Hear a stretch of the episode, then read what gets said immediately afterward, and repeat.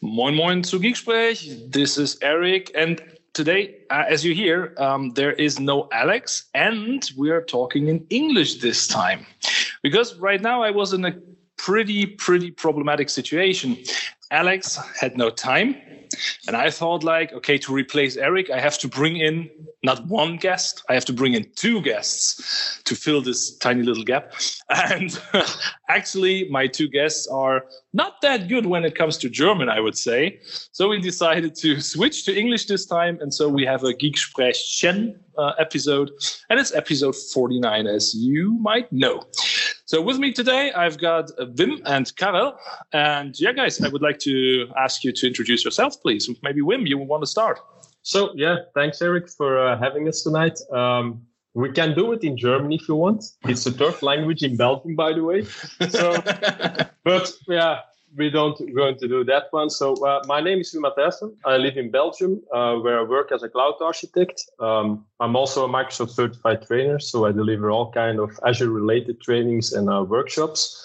I'm also uh, community-wise. I'm a founding board member of a Belgium user group called MC2MC, uh, which stands for uh, Microsoft Cloud and Client Management Community, where we focus on not only Azure but also the complete Microsoft 365 stack. Um, I also blog a lot at my own uh, blog, https um, since July, I'm also a Microsoft Azure MVP. That's a real honor. So I think it's. Uh, I think you were in the cloud and data center category, if I'm correct, or in both. And, and Azure. Oh, both, both, Yeah. okay. Yeah. So, uh, like most IT professionals these days, I'm also on Twitter and on LinkedIn. Uh, so yeah, if someone ever wants to reach out, ask a question, or just want to say hi, you can always reach me uh, over there. So I think There's Carl, there is always a way. So Carl, I think up to you now. yeah. Oh, hello, Eric. Uh, my name is Karel de Winter. Um, I changed jobs recently, so now I'm uh, working for Dexmach, uh, also a company in Belgium, as a solution architect. Um, I'm also a certified uh, trainer and a member of the Tech9 user group. Um, I think it's going to be uh, very difficult to uh, replace Alex, but we are going to try. so if you, if oh, you it's want not to... that difficult, to be honest. okay, okay. uh, but, yeah, my, my slight guess, to be honest, is um, uh, we all know on, on November 11th, uh, the carnival yeah. season starts, mm-hmm. and Alex was always heavy into it. And I don't know what happened, but ah. maybe that was a problem. Still recovering. okay, sorry, I interrupted you. So go on. No, no you can uh, you can reach me at LinkedIn or Twitter or or read my blog if you want. Um, so you can find me. Okay, so glad to have you here, guys. Thanks for joining us, um, and thanks for everyone who's listening right line, even if it's English. so, the topic of today is we want to talk a little bit about Azure administrator habits. And I've heard that you both guys um, invented, created, built, concluded, however, a session about this. And I also heard that you you were uh, active with that in, in Germany most recently. Um, maybe you, you, can share a little bit about this session and, and why you thought about Azure admin habits would be a good idea to talk about. So that would be interesting. So yeah, uh, so we have a session created. Uh, it's called uh, Seven Habits Every Azure Admin Must Have, and in that session, um, we start with an introduction how uh, the old IT guys who all work now on-prem and then with with the cloud integration of the cloud, they need to change their jobs and need to change their philosophy. So they're uh, moving on to an Azure administrator role or a cloud admin role or whatever. It's not only Azure up there in the cloud, you also have Amazon and other stuff. But as Microsoft guys, we uh, focus on the Azure platform. Um, and we thought yeah there are a lot of steps you can do to to to do your daily job but what we see a lot of customers is that yeah they, they start uh, deploying stuff in azure they start with it they don't li- really learn it they don't keep it under control they don't know how to change it they they, they also uh, have a lot of costs mo- mostly at the end of the month and that's why we created a session. Yeah we, we focused on seven habits, but I think you can yeah, write down 20 or 30 or 40. but yeah, just to keep it within an hour, we, we yeah, we, we made seven of it. And then, okay. uh, yeah, that's why we do it. It's interesting. I always refer to the click click cloud principle. Yeah, because that's something that happens quite often. So we, we click twice and then oh we have cloud. Nice, we yeah. are modern now. yeah, that's the thing you see a lot. Eh? People start with uh, maybe with something like dev test. They start deploying, and quickly that dev test change in production. They, they, they don't use a good uh, governance strategy, so they just start clicking around. They have no naming convention. They really have no control who has access to what who has deployed what who can deploy what so it's it's it's one of our habits is also focused on uh, the governance uh, part but i think uh, carl you can tell something more about that i think yeah? Yeah yeah no problem. So indeed like wim said we we have our session. It's it's been a while that we presenting it worldwide i can i can say but it's just virtual. Um, but lastly we we were at the azure meetup berlin so it uh, it was even very nice to be there. Um, but indeed we can yeah we can talk a little bit a little bit about governance. But before that um, it's yeah it's it's important to understand before you implement something in azure uh, you should really make sure that that you understand and and know what azure resources how they work and and how they work together so I think most of the time people don't understand properly what uh, what the resource is all about, of what a, what an application is made of, different components. So and it's also the list of different resources and, and types in, in Azure is, is endless and, and you have more than one possible solution to solve to solve a problem in Azure. So it's very important to know how a resource work and, and then you can think about uh, how to govern it. Um, but it's also uh, very important to yeah, to make sure that every resource is, is also deployed in, in the same way and, and you have it under control. So and and after that if you uh, if you think about how to deploy resources it's not just about the click click and then you have something in your portal and you go uh, you go wild because you're now cloud ready it's it's not all about that um, uh, and and it's even not about deploying a, a, single resource. You have to think like like enterprise scale. So you have to think okay when i redeploy the resource how can i do that? You you don't have to uh, go over all the steps manually. You have to think about making sure you can reuse that infrastructure and, and that you can uh, make your infrastructure like code and you can yeah you, you have source control and you can check it out and you ha- you have versions of, of your uh, of your infrastructure. So that's a, that's very important. Um, and after that it's also yeah it, it's it's also important to managing the resource. And and for that we have yeah. we have a couple of habits. It, yeah. we have seven habits for that but so can... the thing we all yeah we always get a question. So um, yeah we're starting with azure. So which tools or resources do i want to use? So that's a question. We made a habit out of it so the most familiar one everyone is knows i think and everyone's starting point is the azure portal eh? you just browse to it you open it and you can click around and deploy whatever you want but yeah it's it's a good starting point but but in our opinion for a more advanced administrator or devops or yeah how in the name you want to uh, name it um, you can also use tools like the azure cloud shell um, Visual Studio Code or uh, yeah, even Windows Terminal these days to do management related tasks.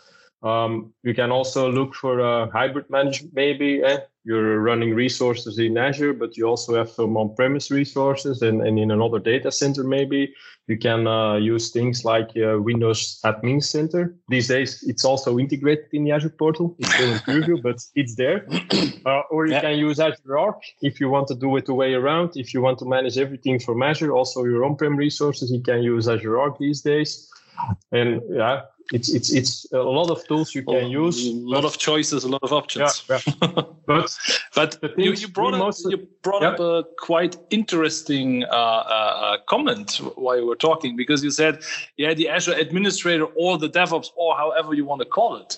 So maybe that's one of the one of the good questions. So your session is called the habits of an Azure administrator. Sure. Um, is there an Azure administrator in that way? And, and what makes an administrator and how does he compare to a, maybe a DevOps engineer or are there other roles that, that are important? How do you see that? It's, it's, it's, it's, in our opinion, it's, it's something that covers the all. It's, it's, it's even DevOps. Some people, yeah, want to do everything in infrastructure as code. It's the way they want to work. It's fine by me. But yeah, it's just configure. I think uh, an, an Azure admin is someone, in our opinion, I think is always uh, willing to learn and we're keen to stay up to date with this skill set And just to be able to manage these Azure environments and all its related cloud source resources in whatever way. And it's, it's someone who thinks ahead and always tries to optimize and make all cloud workloads uh, future proof. And, and this with a strict focus on governance, uh, security, and, and automation. So if you do it more than once, try to automate it in whatever way you want to do it. Some people are good in PowerShell. You can use Azure PowerShell. Other people want to use ARM templates. Um, a lot of people these days start using Terraform just to deploy everything. It's it's just pick one which what's the most familiar for you and what's yeah your easy way to do it and and a thing you understand and and and stick to it. Yeah, you can learn other languages and other ways to do some things, but try to yeah to, to, try to use the thing you're most familiar with and uh, yeah because these days everything in the cloud is is quickly changing and certainly in Azure. Eh? Every day there are new releases. Uh, yeah, sometimes you deliver a session or you give a workshop and you made a demo day before and the day after you want to demo it. At least, they, at least they renamed something. Yeah, yeah, they renamed something or it's another place. I think they everybody already something in, in the portal, yeah. yeah. but that's yeah. correct. You you have to. I think most of the companies have their own uh, methods of deploying resources and and where they are comfortable with so start with that and then see if you can if you can automate that process uh, because that's that's key to being an, an administrator.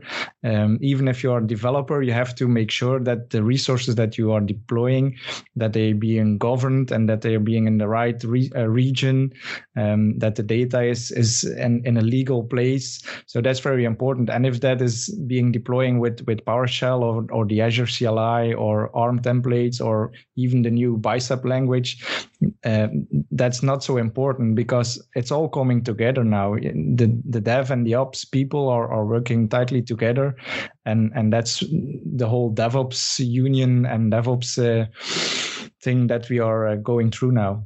Yeah. Okay. So it's, it's someone who's not only able to build and manage stuff, but I think he should also be capable to uh, protect it, to automate it, and, and to optimize it, not only from a cost perspective, but also for yeah, better working. And yeah, if someone who is able to adapt quickly to new services and resources and, and, and the new way of workings or, or yeah, new new uh, yeah code or, or whatever. It's it's yeah always learning, like they say. okay, so when we're talking about about those habits, um, can you maybe briefly run down the the seven habits and and and what people should take care of? Well, I think I think Wim has has already told some, but yeah. governance governance is is a, a really important one. Mm-hmm. Um, but other things like governance, you can start with looking at the Architect Center or the Microsoft Cloud Adaption Framework. Uh, that's very important. That's a good starting point to make your landing zones, as Microsoft call it. Um, you can also use Azure Migrate uh, to help your uh, assessment of your environment or move your workloads to Azure.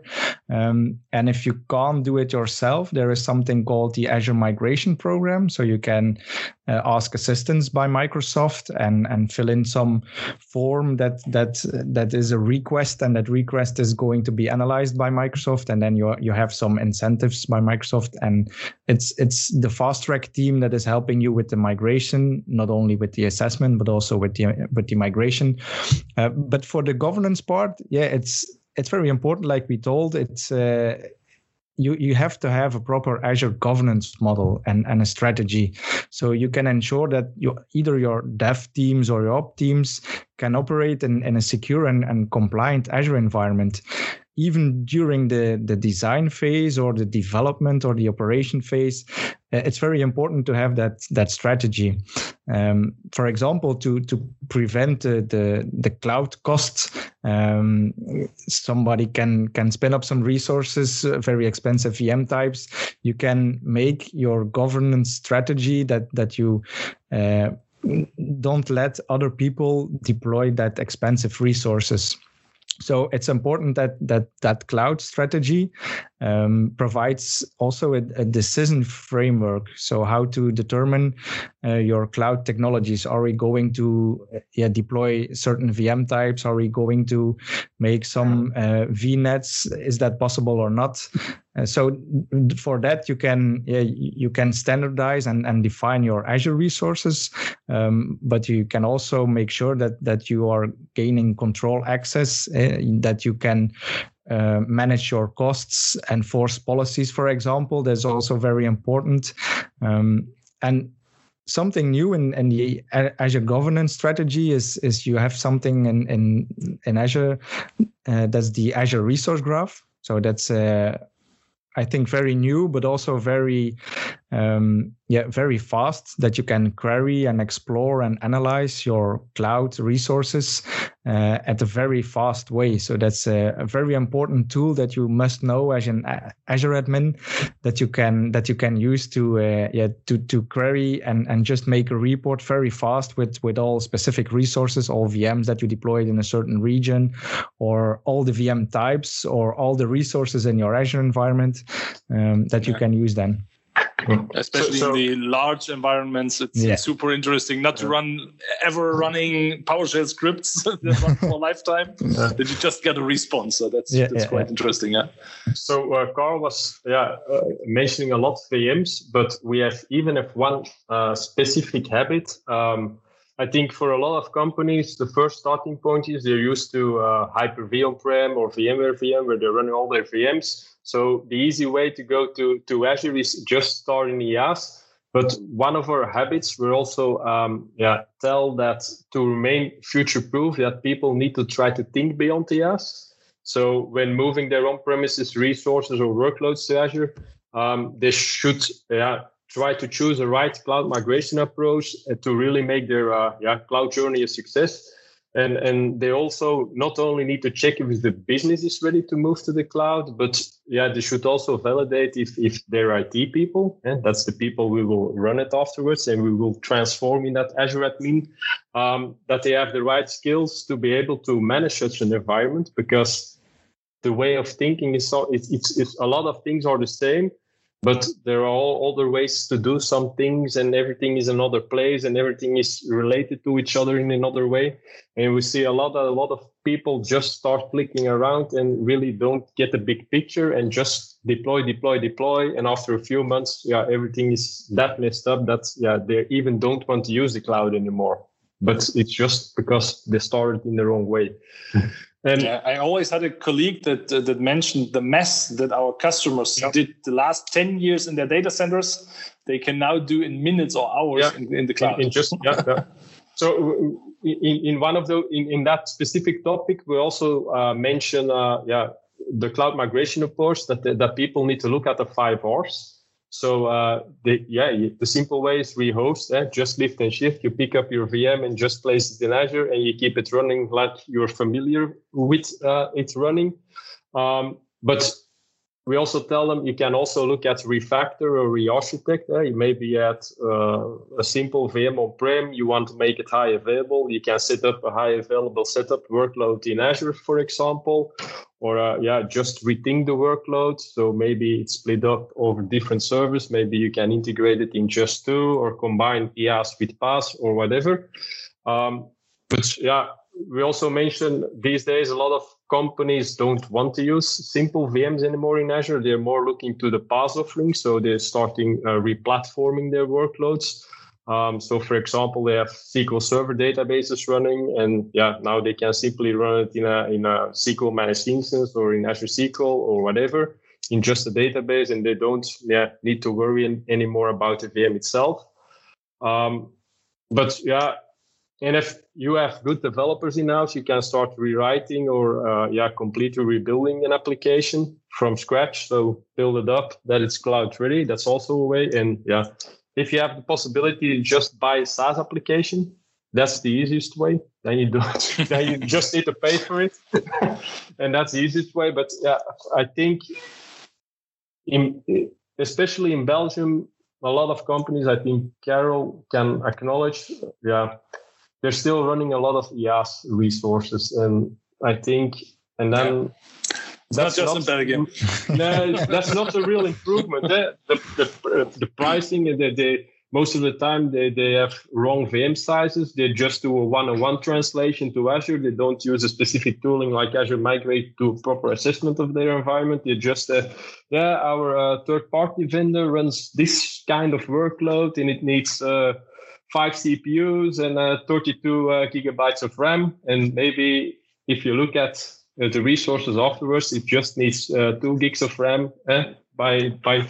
But yeah if you run it in that way in Azure, they pay too much, and then yeah, yeah. you quickly get the answer when yeah, cloud is really expensive. It's not it's, it's not a better way to run our thing. We can better keep it on prem, but yeah, that's not completely true. but you, you mentioned something very interesting. You said going to SaaS would be the best way. And you know what I've seen several times now when mentioning this to a customer, like, hey, think about you have an HR application for hiring. There are tons of tons uh, of, of SaaS applications out there for hiring management, for HR management and all, for example, or travel management, stuff like this. And then I often get the feedback from customers like, yeah, so this SaaS stuff, that's that's nothing for us. And then I always look at them and say, are you using Office 365? Yeah, that's, and, that's and most commonly they say yes, yeah. but this is not SaaS. And I was like, what the hell? yeah, what is it then? yeah, if, if, if a lot of companies use Salesforce, for example, it's, yeah. it's also one that you see at the bigger companies see a lot. And then yeah, but that's not that's not SaaS. Yeah, it's it's SaaS. It's it is obviously. yeah, but it, yeah. it's it's also a, a pitfall because a lot of people or companies also seem to forget that uh, they they are depending of uh, that SaaS model. So they they are always having shared responsibility. So at a certain point, Microsoft will will manage everything um, till the VM, and within the VM, you are the responsibility is is is yours. So you have to manage the Windows updates, the antivirus, the backup, and that's obviously it's it's different when you go to SaaS because you you then have uh, less responsibility so the the level is higher. Um, but most of the people don't understand that if they if they buy in some SaaS or PaaS then then that responsibility is is very important. Um, and yeah, we are in Belgium, so you have a lot of customers that that having still IaaS environments. So that's very important to tell those customers and also to know as as an administrator that you have that responsibility that everything that's happening within the VM it's your responsibility. And also if you design or architect your environment also think that you you have to design that uh, multi-region because things can go go wrong in azure. You have to make sure that your application if you are developing an application is high available because something can go wrong in, in west europe or in north europe and then you have to fill over to another region and that's very important to know that microsoft is giving you a lot of services and a lot of possibilities but you have to make sure that you know which responsibilities you have and and that's even for PaaS or for SaaS, you some things can go wrong. Azure Active Directory can go out sometime. no, no, no, no, no. no.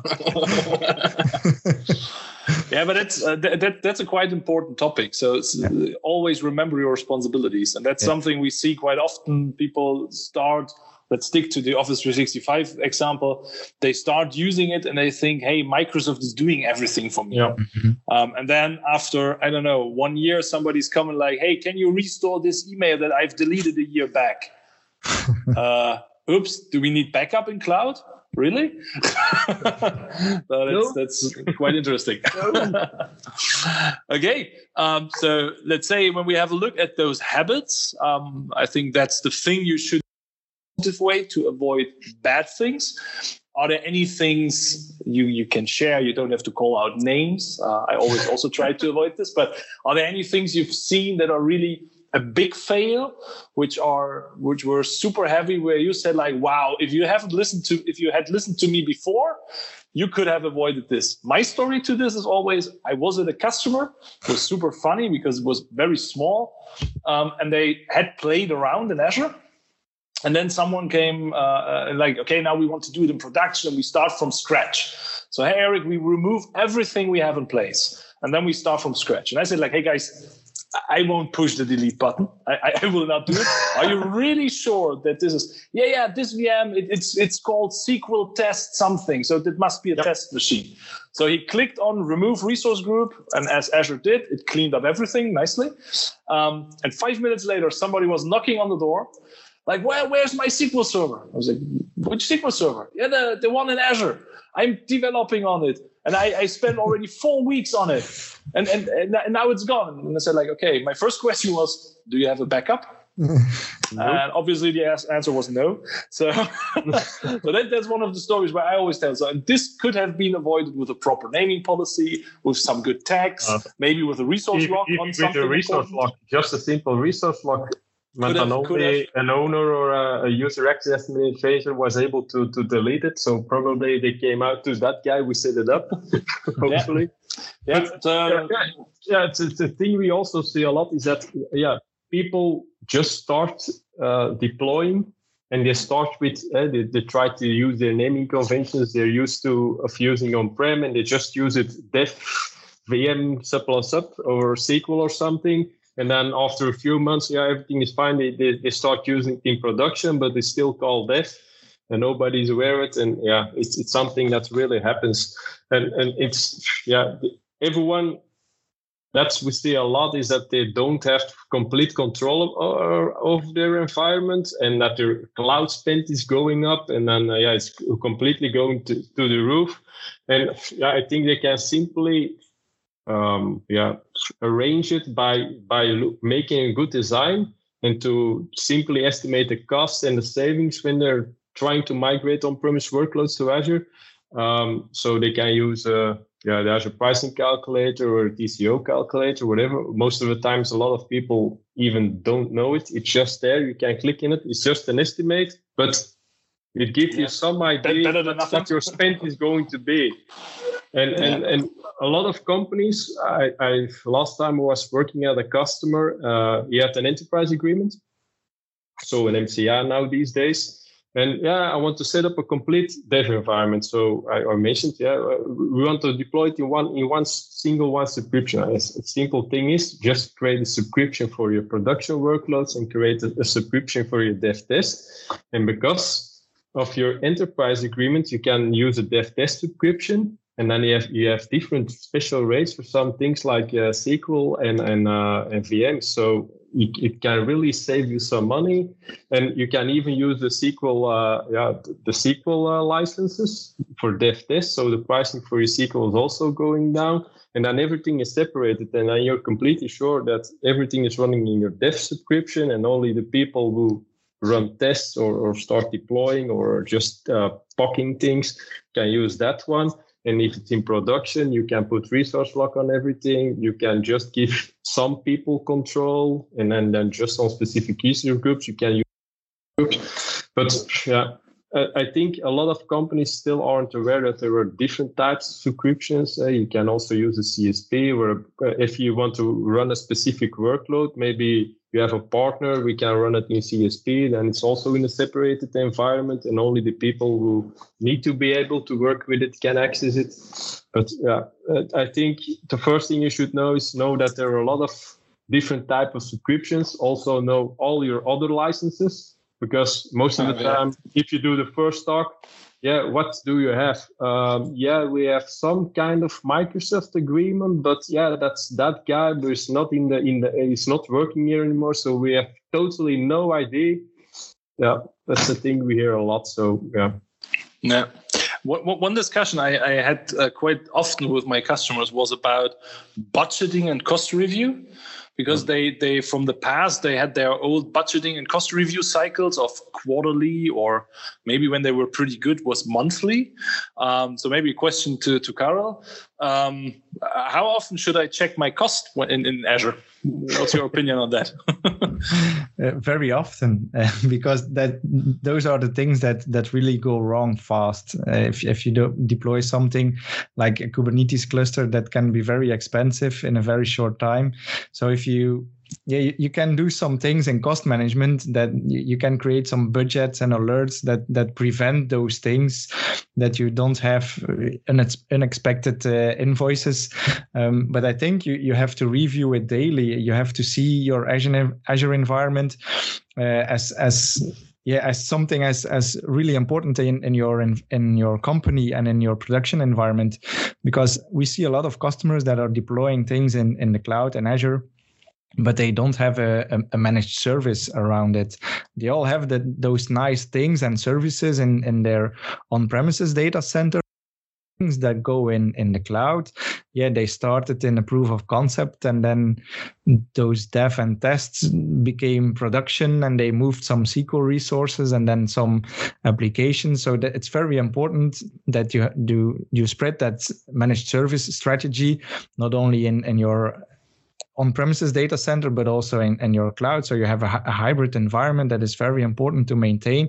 And the cost in, in a cloud environment is, is super important. So you have to make sure that, that you don't have to process it manually, but you, you can go with the alerting that you have daily alerts with your with your cloud spend and then from there you can see okay what's my biggest resources? What are the resources that that i have to look at? Uh, and maybe yeah ask the person who is developing the application or is deploying that resource. So what are you doing? Is that a test? Because it's a very uh, expensive test. So we we have to make sure that we can we can you use, can use Azure policy. Yeah very important. And that's also a pitfall you you, you have have to use Azure policy to prevent creating those expensive resources. And if you have, it's all starting with with a good cloud strategy. If if you have that governance in place and you have your guardrails, so you can do that, but not that, then then you can prevent those things, those expensive bills. So that's very important. Yeah. I, I think it all starts with your high level and your low level design where you should keep an eye on design decisions that really can impact cost. So uh, maybe, for example, if you're not that legacy bound, uh, a, res- a, specific resource can cost less if, if you deploy it in a different resource, or when you're uh, designing to use a GRS, geo-redundant storage, maybe uh, locally redundant storage is more than enough. Um, always keep the SLA from a customer in, in your mind when you're designing, and and what you see a lot in, in, in, environments also is that people delete resources, but they just delete it from the Azure portal. But maybe if you delete a VM, not the complete related resources are cleaned up. So it's also a good idea to uh, run some tooling. Um, yeah, maybe Azure Advisor can you also give you an advice that you maybe have some unassociated public IP addresses for something, or maybe you have some uh, storage still running somewhere. You you just pay for it, but it's not connected to it's anything else. Yeah, I've never used. And then if you're running VMs, do they need to run 24/7, or can they run just in the work week? Uh, you can try to start and stop them. Yeah, it can all make some influence on your uh, spend at the end of the month.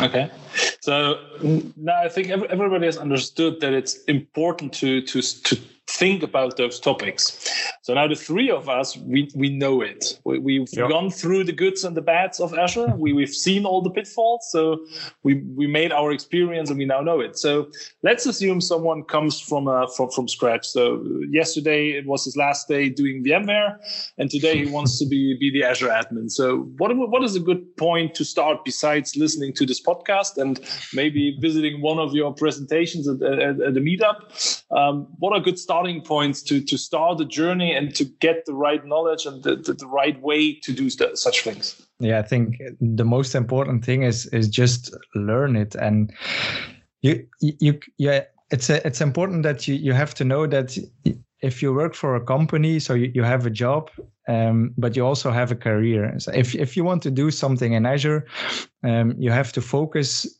on those two because it, it, those are different things. Um, it, yeah, you can limit the the learning that's only applicable to your job. But if you if you want to be a cloud administrator then you have to learn those things. So and learning is not enough because you have you have to practice and practice until you understand. And that's that's very important. Just create your free azure account or or um, maybe you have some visual studio subscription with the free credits that you can use and and they are going monthly. Um, that's a monthly budget. So you can do a lot of things with the with those uh, with those subscriptions. And from there just start with with the basic components. And i think the basic components everybody knows from past careers is is like networking compute and storage. Those three things are very important to understand even in azure and even for every azure service not only IaaS but but also the the other serverless environments uh, these days are are making connection with a VNet, and then from that VNet you you can go from uh, from a hybrid situation and maybe ExpressRoute connecting through it. So it's very important to understand networking. Even if you are in the cloud, you have to know wh- what an IP is, what BGP is, what what. Oh yes. and and those are important things. It's one one of my hiring questions. Can you please briefly explain BGP? Um, um, That's a good question. Yeah. yeah, it's interesting. So if somebody cannot easily explain to you what yeah. BGP is, how can you ever support the customer? Yeah, that's, that's, often true. a big topic. It's, it's, yeah. it's, it's troubleshooting. If you don't yeah, know the basic stuff, it's the same if you're running things on prem like you're running in the cloud. It's it's mm-hmm. yeah. At, at, the end, it's it's the same thing in another package, but okay. basics, in my opinion, are almost the same. And and like Karel said, there are a lot of things available on the internet these days. You have the Microsoft Learn. You can start from scratch, from fundamentals, just go through it. If you have the time, there are a lot of people blogging. Um, yeah, a lot of people in the community, they're on Twitter and on LinkedIn and they're posting whatever. So if you ever have something you want to look at, probably someone made a video on YouTube about it or just explain it. And yeah, you also have in Azure itself, you have the Azure Quick Start Center. If you want to start deploying, just type in, in in the global search bar in the middle, Quick Start, and yeah, they're almost explaining where to click if you want to deploy, for example, a web app or something. Just follow it, and it will guide you. And yeah, you also have the Microsoft Tech community these days, for example, and yeah, a lot of user groups, eh, like the ones we're all part of. Yeah, and, yeah, and I think and, there is stuff. There is a lot of stuff around these days. And that that's one thing. What is really surprising me from time to time is that people, I don't know why, but they don't Google for things. So every, everybody, I don't know. When my kids come to me and ask me a question, I don't know it. I, I put out Bing or Google, yeah. obviously Google, um, and, and I Google the answer and I, I explain to them. So and the fun thing is sometimes I really get questions from customers, from from uh, community members, from whatever, asking questions where the first entry in Google is a super clear explanation of it. I was always like, why didn't you search for it? Interesting. Yeah. So allow yourself to Google. It's okay if you know Google something. is everyone's best friend. I always yeah. say. Yeah. So you look for something. I think it's it's it's a historical uh, problem because we've we've used to have specialties. So one is the storage specialist, the other one is the VMware specialist, and then you have the Citrix person. And talk to each other because they are the the, the specialists. And that's yeah. the problem. Now now these days if if you know some somebody with more than 10 years experience in cloud they are lying because that's not even possible to be an expert because it's it's all that new. So for there you have to share your knowledge and you have to communicate with each other and just ask the question. Don't don't be afraid to ask the question or even google it and and tell somebody that that asked the question to you. So okay i've just googled it and i found the answer just within a minute. So why yeah. can't you? That, that, that's funny. I, I think it was beginning of this year i had an rfp where the client asked for um, seven to eight years experience with kubernetes Okay. Good luck. That's funny. They are just six years old, but okay. okay, guys. One one important thing in our podcast, and, and that's the moment of truth. If you've ever listened to it, um, there's one question that every guest uh, in our podcast must answer at the end. Uh, so now it's your turn. If you would have a magic wish for Azure admins out there in the world, what would it be? And as you're two persons, there are two wishes today. That's okay for me. So maybe Wim, do you want to start? Um, yeah, that people can learn with just a click, and Microsoft doesn't change anything every minute. okay, okay. I, I, support this. Yeah. okay, Karel. I think uh, my wish is that that everybody keeps learning be- because then we can learn from each other and everybody can can approve and uh, yeah do more within within cloud but even within in your personal career just keep learning and and just keep practicing and and then uh, yeah you you can go far then Okay. Yeah, perfect. And to be honest, you, you made this very good. So we had people really stumbling for 30 seconds to find an answer to this question. so yeah, it was, it was rather quick. I even didn't need to think about it. That's okay. Uh, well done. Well done. Okay. So uh, so maybe Eric, one question yeah. for you. So oh what's you, what's your number one Azure habit? So we can we can maybe in future sessions uh, make make it a habit. Or maybe we can add an, an extra a habit, a yeah. new one. Eight. Seven habits and Eric's stupid habit. Yeah. um, Oh, that that's a very interesting question. That's that's kind of harder than my my magic wish because I think you the most things you've answered. So mm-hmm. as you might know, I was one of the big guys running around with the governance topic. That mm-hmm. governance is super important. Yep. Cost management is super important. Yep. Um, migrations. So I would say one of the very very important uh, habits I see is really have a reason to go to cloud. Yep. Find a business case don't just do it because the others do it. I still have CEO, CIO sitting in front of me telling me, yeah, we are doing this cloud thing because the others do. It's yeah. like, okay, but what's your benefit? What do you want to achieve? Do you want to be more agile? Do you want to be faster, more resilient, more? I don't know what.